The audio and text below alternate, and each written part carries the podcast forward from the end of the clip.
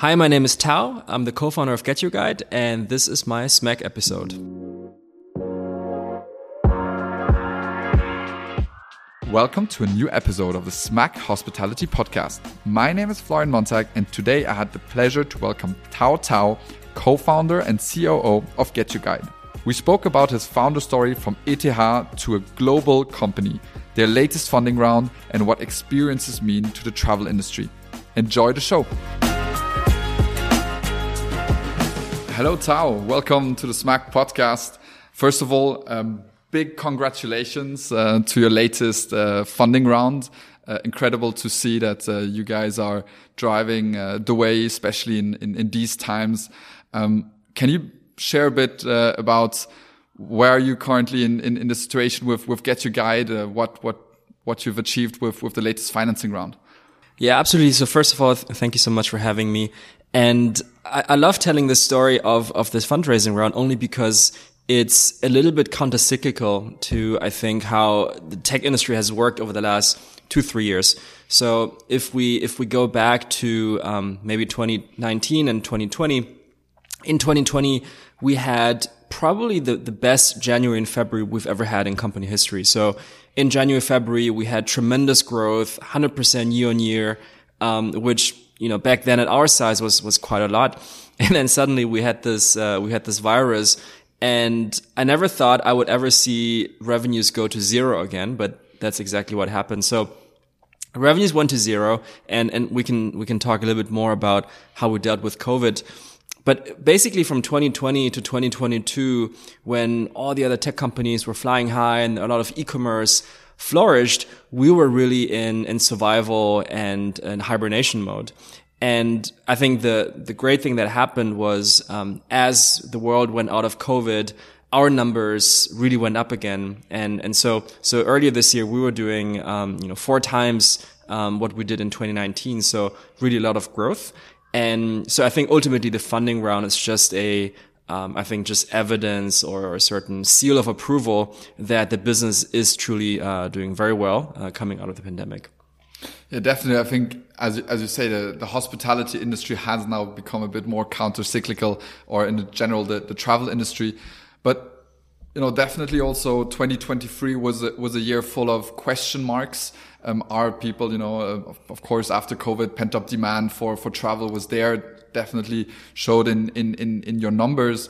But how do you see now looking at, at travel and get, get your guide um, at 2023, 2024? Do you think travel will just continue growing and, and, and, and rising? What's, what's your expectation and, and, and yeah, experience in that? So I think the future of travel is extremely bright. Um, and there's a couple of uh, uh, reasons for that. So, uh, first of all, I mean, given this is a hospitality podcast, I think a lot of listeners um, have probably seen this chart of um, of air travel going from 1950s to now, and it's really just a chart going from you know, lower left to upper right. And yes, there have been some crises, there have been some, uh, you know, COVID, obviously one of the biggest, but they've only made a small dent into that graph that really just goes to the up and to the right. And that is very much driven by, I think, just the human desire to explore and to learn and to connect. Um, so that is unchanged. So the travel future is generally very bright. Um, secondly, I think, especially when it comes to experiences, we've seen that especially um, the you know younger generations, millennials, G- Gen Z, um, are very much valuing experiences over buying things. So, um, 78% of millennials and Gen Z are much more willing to spend money on experiences than on buying stuff, which, you know, I think for many reasons, I think that's positive. It's also very much the human condition. And so you have these trends coupled with the fact that, especially in our space, 30% of the industry is still offline. So a lot of that is still coming online. So you have, you know, the tailwinds and the, the secular trends of people buying, you know, experiences over things. You have the digitization in our space and the general trend of travel just always increasing. There's still billions of people without a passport. Um, waiting to explore the world. So I think these things taken together um, makes us very optimistic about the future. Yeah, definitely. You, you've you've already mentioned quite a quite a few topics which are which are super interesting, but let's go back, especially in the, in the story of, of, of, of COVID and, and the challenges of a company and, and then now, you know, rapidly being back at it. Um, how did you cope kind of turning your business down completely in terms of business model? You said revenues at zero. Um, but then also how were you able to to put back kind of the hmm. the, the plug in and, and and bring it back up to to to prior 2019 numbers in, in less than than two years like what what impact did you have and, and, and decisions did you take in 2019 and and and during the covid crisis to cope with the issues but not turn off the business yeah, that's a great question. So I would characterize this entire episode of, of dealing with COVID into three phases, which with the benefit of hindsight, you can do that. Back then it was just all one phase, I think. But in hindsight, it's probably three phases. So phase one is really just immediate reaction, um, of, you know, revenues going to zero. Um, but I think the most important instinct we had was, um, threefold. One is, um, you know, first of all, you know, make sure employees are safe, protect them. We have a lot of local offices, uh, make sure they come home, you know, can stay there and have stuff to work with. And so on. That's number one. Number two was our customers. So we had a lot of pre-bookings, uh, for the spring, but also for the summer. So we made sure that every customer got their money back, um, no, no matter what. So. Okay, that's, that's crazy for cash flows, right? That's. Yeah, it's the right thing to do. Yeah, uh, it's the right thing to do. But not the easy thing to do. Um, it's ultimately a, a, way to build trust as well, right? So it's it means we stand by our word. Um, you wanted to book an unforgettable experience, couldn't happen. That's why you use a platform like Get Your Guide, so that there's a trust layer. So we made sure that every customer got their money back, and then also made sure that our local suppliers, our local activity operators, um, you know, we kept them fed with information, what's going on, and also with advice of helping them through that. So I think that was really phase one, probably couple of months. Phase two is basically, okay, so now what?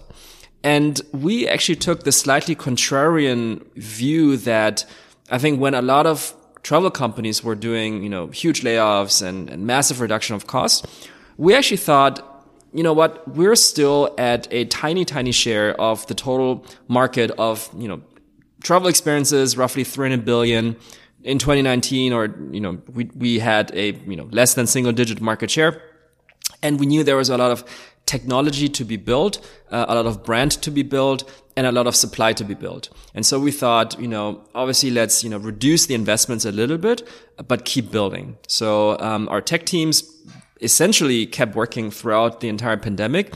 Um, did a lot of work on the technology debt, did a lot of migration from platforms. So things you wouldn't necessarily do when the business is running. So a little bit of a, a, blessing in disguise.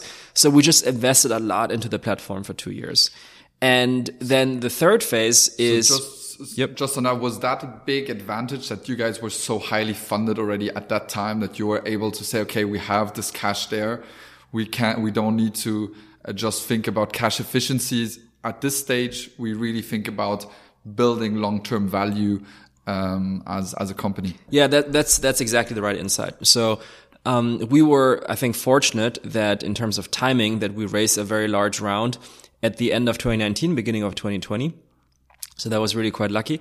And, and, and that's exactly that. So we, we then had through that funding optionality to invest and we thought, you know, the, the, the, right thing to do is always in crises and when nobody's investing, that's when you should invest. And that's exactly as you said. Um, we said, okay, we have this optionality. So now let's build because our view really was that, um, even though the short term, um, gets depressed, the long term actually moves closer because already back then we were seeing um, the pandemic really accelerating digitization.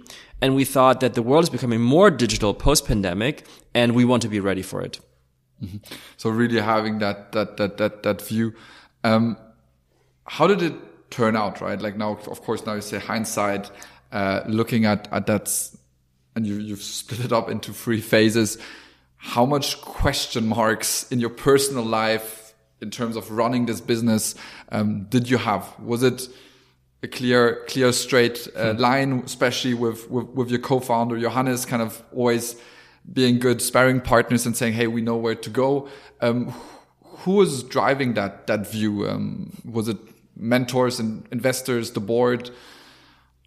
Yeah, so uh, in, in hindsight, of course, it was always clear we always had the all the answers, um, but no, but in, in in reality, there's um, I think there's a lot of this. It's, I think not dissimilar to a normal year where there's always a ton of question marks, right? You always have to use data, you know, consult with very smart people. We have the board, we're very smart, but frankly, all of our employees, uh, lots of insights. And then you have to apply good judgment. Um, and, and that's what we did. And you had to do that in every situation. What do we do with this? What do we do with that? Um, but again, I think it's not dissimilar to how you run a normal business on a day to day basis. Um, but I think what what you said is true. The the, the long term factor um, really. So I think as founders, you're always very very long term oriented. But what really humbled and um, gave us a lot of joy is how very much both our shareholders and our employees had an extremely long term vision on the company. So to give you an example, uh, the shareholders, of course, you know, super super supportive throughout the entire crisis. And also employees, when we look at our um, director and VP population, uh, only one person left in the entire three years since 2020. Um, and so that just meant a lot of loyalty um, and also long-term thinking uh, on part of really our senior leadership uh, in the company as well. I think that's an incredible number, right? Especially saying going through these through this crisis. I don't know how many companies could could say that that even 10% of their leadership, if we go from a director level above, yep. actually are uh, stayed on um, and and this maybe shows also your your your power position. But I think it's it's a lot about this market play, as you say, like you're, you know, digitizing experiences. It's a bit of a of a crazy kind of idea. I think definitely when when you started off, uh, people must have thought that you guys are you know trying to to accomplish something which is not accomplishable um, to digitize the small tour guide in some little city somewhere in, in, in, in a country which is maybe not so digital or has not so much, um, yeah, language, where there may be language barriers. Can we maybe take a whole step backwards and, and, and, and jump in into your own story? Um, you're from ETH.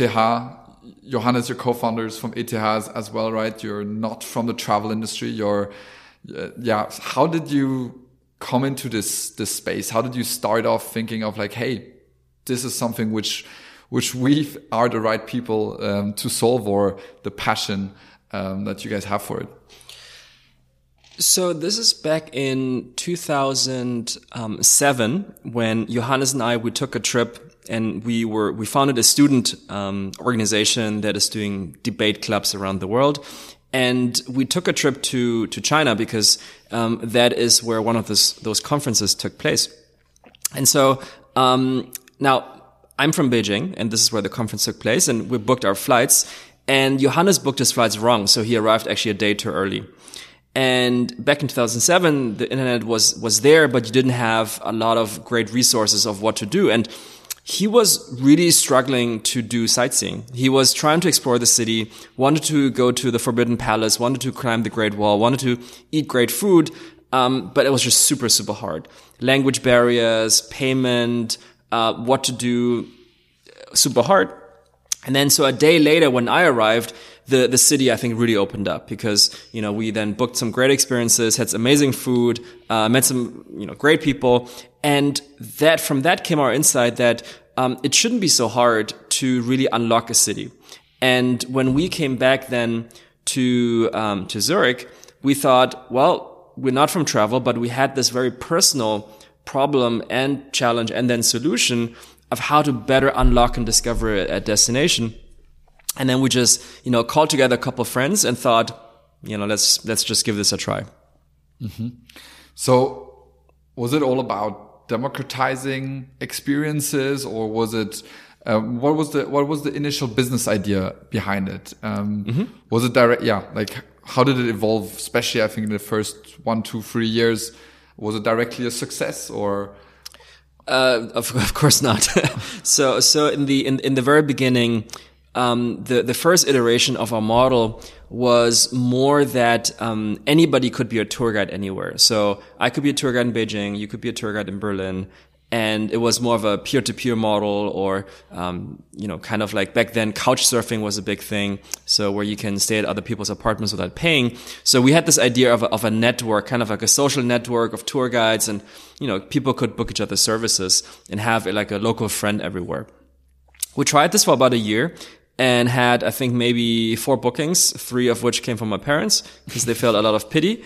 And number uh, one fans, number one fans, and and it just just didn't work. So there was no no product market fit.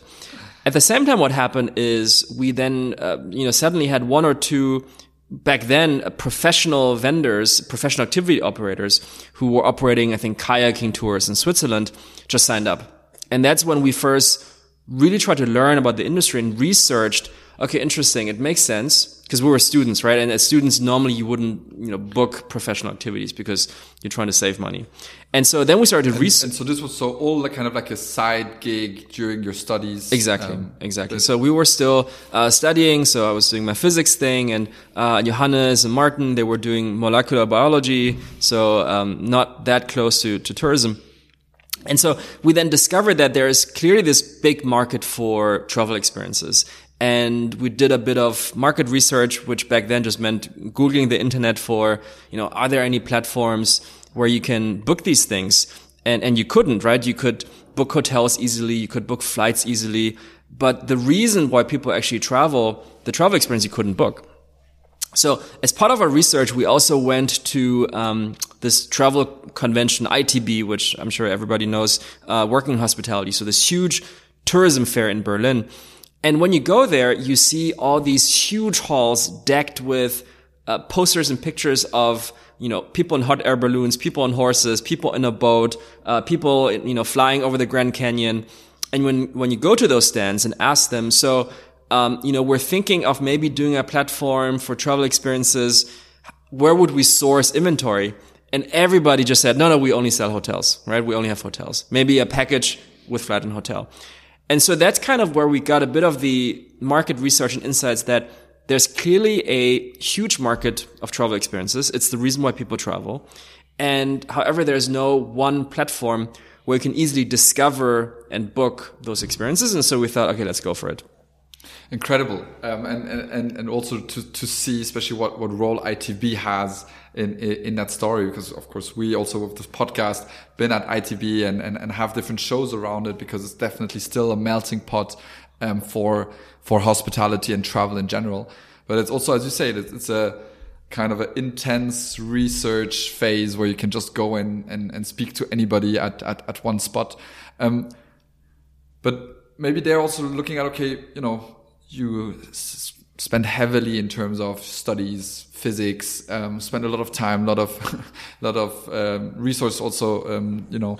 When did you then decide that actually get your guide is a full-time uh, activity and not just kind of an, an idea between friends and a cool thing to, to try out? Was that this kind of ITB moment where you just said like, we need to change something about it? Or um, was there a different highlight um, or, or mo moment which mm which made the click? I, I think there's no there's no clicks. Uh, and um, as there's no silver bullet to to success, there is um, it, it's it's a process. Now, in hindsight, you can always say, "Well, this was the moment when we knew," but um, in, in, in fact, you, you you never quite know, right? It, it took it took many many years until we actually and and millions of bookings until we we thought, okay, now this is actually maybe quite real. So actually the first couple of years, you're always in a state of uncertainty and, and, doubt. Um, and you just have to soldier through. Um, but so, so, back then we, we, we actually thought, you know, with Martin, Toby and, um, and Johannes, it was just a lot of fun building something. And we, as much as we enjoyed research and, and studies and the theoretical underpinnings of the world, we just really loved you know, working with a very smart group of, you know, friends and, and people and building something. And the, the, I mean, maybe for the young professionals listening, our rationale back then in terms of career was, well, if this works, great. If it doesn't work, we'll still look good on an MBA application, right? So uh, that's that's kind of how, how we thought about it. Um, we were young, we didn't have much to lose, right? The only thing we had to lose was maybe a couple years of time. But even then we were sure we were going to learn a lot. So I think it was very much driven by a passion for, for travel, for travel experiences, for our own experience, having gone through this problem and the love of, um, yeah, building something. Yeah, for me, I mean, myself, uh, also having founded something, I'm, I'm always very interested about this whole kind of founder story and, and, and approach. I mean, you try to, to solve a, a world problem.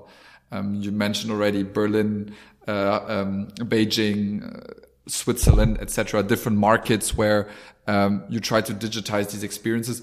How did you guys approach this whole topic? Did you try to become a global platform directly, or did you guys say, "Hey, let's focus on Switzerland, Germany, maybe Italy, etc., where you know um, your your local users are maybe going first, or did you directly try to to to solve the world uh, directly in the, in the first step? So the ambition and vision we had is was always that this needs to be a global platform. Um, that said, in terms of how we entered the market, we first started with the German customer, and then we thought about okay, what are the destinations that German customers go to, and then we first tried to acquire inventory and supply in those places. And I think that's also the beauty then of a travel marketplace is that once you then have inventory for a certain customer base, so let's say German customers travel to Rome a lot, to Paris a lot, to London a lot, then we have inventory in those places. Then you can think about what other customers also travel to those destinations. And that's how you start to unlock this broader network um, of, you know, many customers from many countries going to many destinations. And then you build this very, very powerful global network effect. Mm-hmm. So yeah, so, so yeah, your, your, your core customers who are kind of bringing business, and then through this business you acquired new new people. Um, also, the topic I think partnerships has been very important for for you guys, and also how how did you how did you approach partnerships uh, at the time and also today? Uh, how important is is, is partnerships in uh, for for your business and for the success of Get Your Guide? Par- partnership is really core to our success and and there are different different types of partners. So the of course a very very critical part of our partnerships is all of our local activity uh, operators and and who, who provide the incredible experiences. And we're ultimately the platform for discovery and and making sure everything works out. Um, but it's really our local walk-in tour providers cooking class uh, cooks uh, you know the the attractions and museums who provide the experiences. So that partnership from day one has been super, super important. And I know it because uh, both Johannes and I, we were, you know, the front line in the early days, calling up, you know, our local partners, and we still have great stories of, you know, you know, calling director of a museum and saying, "Hey, we have a platform. Don't you join?" And we didn't even have a website up. So uh, lots of great stories of really building trust over so many years, and and that's really a key part of the partnership. Another group of partners that we have is partners who help um, distribute our inventory, um, who basically also tap into the experiences we have. So, for example, we work with Amex or airlines like Lufthansa Group um, that then also sell and offer these experiences to their customers. Um, and so, so partnership is really very critical to our success.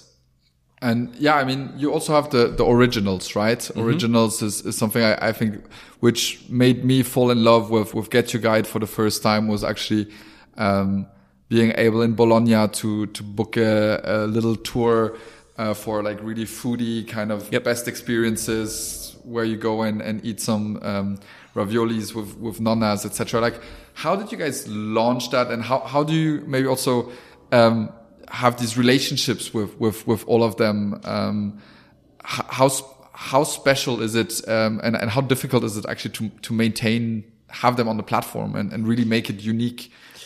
Yeah, with so originals is um, is a collection of truly extraordinary experiences on Get Your Guide, and our goal with them and with our partners is really to tell tell a story, and probably our most successful Get Your Guide original um, that we've launched was together with the Vatican Museums. So the Vatican Museums has been a longtime partner of ours, and we've been, you know, helping them to, um, you know, sell tickets, but also we work with a lot of companies who uh, operate walking tours and historic tours through the Vatican. And so we've been a, a, you know, the Vatican has been a great partner for us. And at one point we thought, okay, how can we tell the story of the Vatican even better? Um, and the idea we came up with um, is an experience which is called turning on the lights at the Vatican. And so I had the great privilege to do this myself. And what happens is you, you meet in front of the Vatican at 6 a.m. in the morning, and then out comes uh, Gianni, who is the, the key master, so the clavigero. And in his hand, he has his 50 keys to the, I don't know how many doors inside the Vatican museums and then you just open every door one by one. Uh, you open the windows, uh, you turn on the light in the map room, and then the, the highlight is you go with your very, very small group and Gianni into the Sistine Chapel, and then he turns on the light in the Sistine Chapel, and uh, you know you see this just in, in, the incredible artwork, and so that experience we've then immortalized through um, through videos and, and media and really tells a beautiful story of the Vatican. Now, this experience you can also book very, very limited spots. Um, and so anyone who's going to Rome, I can highly recommend it. It's really a once in a lifetime experience. Um, and through these originals experiences, we just want to take the customer, you know, below the surface. So you go to Rome, you don't just only, you know, go to the souvenir shops or only eat food, but you want to explore the history and, and the stories of that place and with originals, we want to tell the story and bring those destinations uh, closer to our customers. So is that kind of when we now look into the future, get your guide uh, in the future? Is it these originals where you say that is where you're driving, um, like the next next step as well, and, and, say like we we will really build unique experiences, or um, how do you see the, mm. the next evolution of, of of of Get Your Guide? Yeah, so so at Get Your Guide, our mission is to really unlock all incredible experiences and unforgettable experiences around the world. So uh, our ambition very much is to offer anything above a certain quality standard um, that there is in the world. Whether you want to do, you know, the Spree River cruise here in Berlin, or go up the TV tower, um, or take an original. So the originals collection on Get Your Guide is really um, what we think is um, the best stories that we can tell. But that is, however, complemented with the entire offering that InCity has to offer. So I would say Originals sits very comfortably next to um, all the other selection that we have. Mm -hmm. um, let's go more in, in, maybe also again your your, your personal story. Um, you founded a company um, right out of university um, or during university. Um, now you have over 750 employees, something in that uh, in that um, dimension. What has that done in for the person Tao itself? How have you evolved over the years um, through through this incredible challenge and, and experience? Besides becoming most likely a super good tour guide in most hmm. of the cities. Yeah, so so as you said, uh, one of the benefits is uh, you give me a city, I can tell you the top five things to do there. So that's a, a good friend to have for. Uh, yeah, it's also a curse because that's what people now ask me. So hey, I'm going to Florence. What should I do? It's like, well, you should do Uffizi, you should do Accademia. So so that's uh, definitely become a very good travel agent myself. Um, the the other thing I think is just an incredible uh, fortune to be on this growth journey right? So there are, and you know, to, to anyone who's thinking about founding a company, uh, there are very few journeys, and you know this yourself, um, quite as fulfilling. Um, no matter whether it works out or not, because um, you know you get the chance to work with incredibly smart and driven people to build something that matters. You see the customer impact, um, so it's very fulfilling. That's not that's one. The other one is um, you go through an incredible growth journey yourself, not because growth and personal growth is, is a nice to have, but because it's a necessity. So it's not really optional. Um, as you grow from, you know, just you and, and, and your co-founders to having the first employees, to having teams of teams, to having different offices, to having to fundraise, to having to build a strategy, and so on and so forth. Um, every stage of that journey presents a unique challenge. And again, a unique challenge to overcome through which you grow. So, that opportunity to to to grow has been has been incredible as well. So um, yeah, it's been it's just been a, a great ride, and um, I think there's a lot more challenges and opportunities to come. So as we scale the company even bigger, uh, building into a global digital champion, um, yeah, very excited about um, the challenges also yet to come.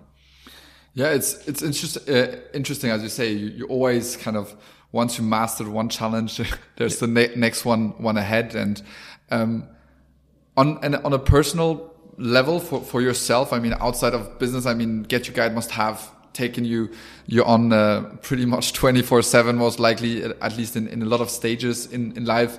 Um, you moved to berlin back in the day uh, for for the company.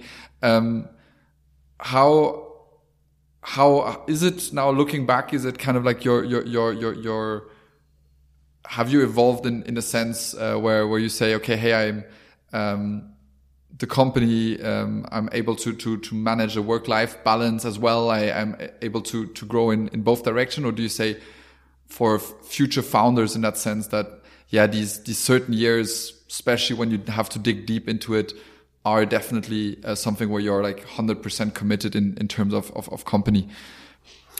The, the the the way i think about it is um work life balance um, is is a tricky. So, so I do think about work still a lot, um, and and you know I've I've talked to some founders who are like, well, we do this you know hardcore for four or five years, and then we sell it, and then we can chill on the beach, right? So uh, that that's not how it works.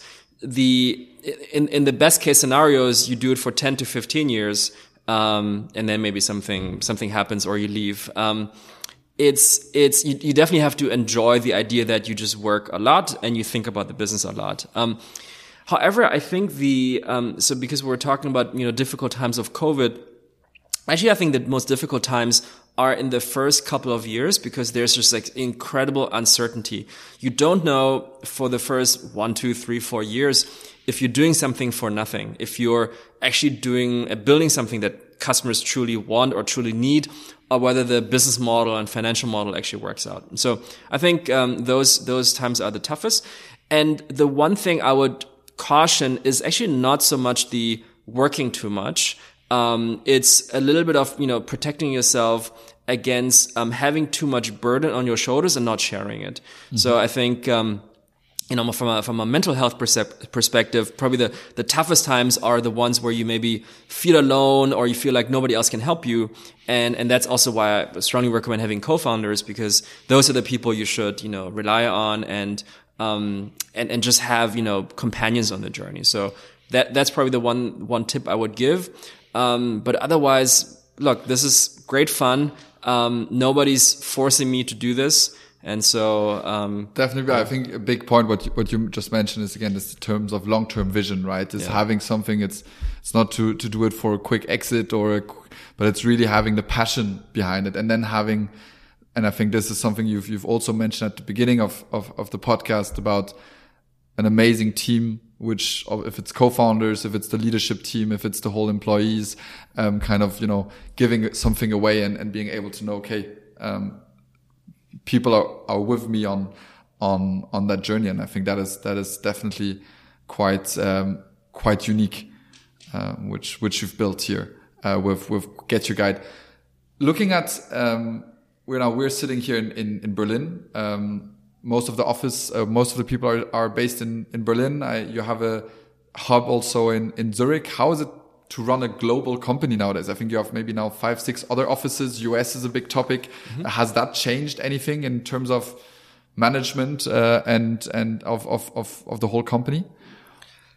So, so we have, as you said, so our, our um, headquarters is in Berlin. We have a, um, a tech hub in Zurich because that's also where our roots are. And um, our co-founder Toby and first CTO, he stayed there and he kind of runs that office. And then we have a lot of um, local offices, which I think is very typical for travel companies because you want to be very close to your local partners. So one of our first insights very, very early on is that we need to have local partners in Rome, in Paris, in London, Barcelona, Bangkok, and so on, because you need to speak the local language, understand local culture, and build to the point of relationships, build deep relationships with your partners.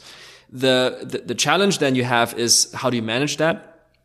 And I think our biggest learning there was really to, um, it sounds obvious, but is to have people running those local offices that you can fully trust.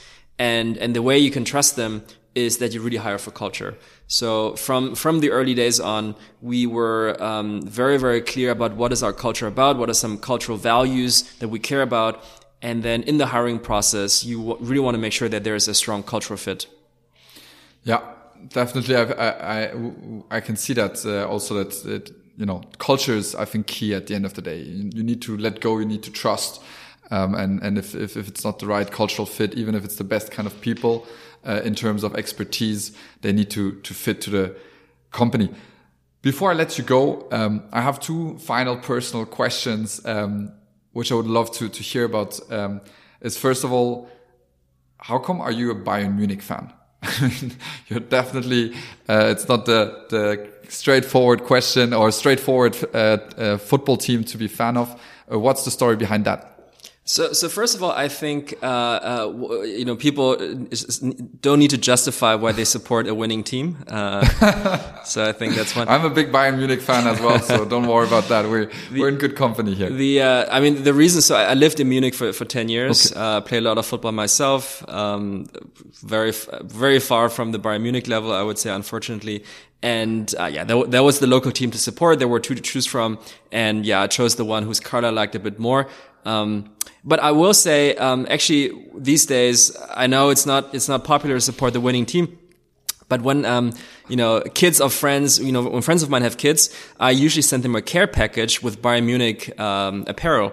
Um, so that they become Bayern fans. And usually my friends are not Bayern Munich fans. And when they ask me, why are they turning into Bayern Munich fans? It's like, well, I want to make sure they have the experience of winning the Champions League one day. So.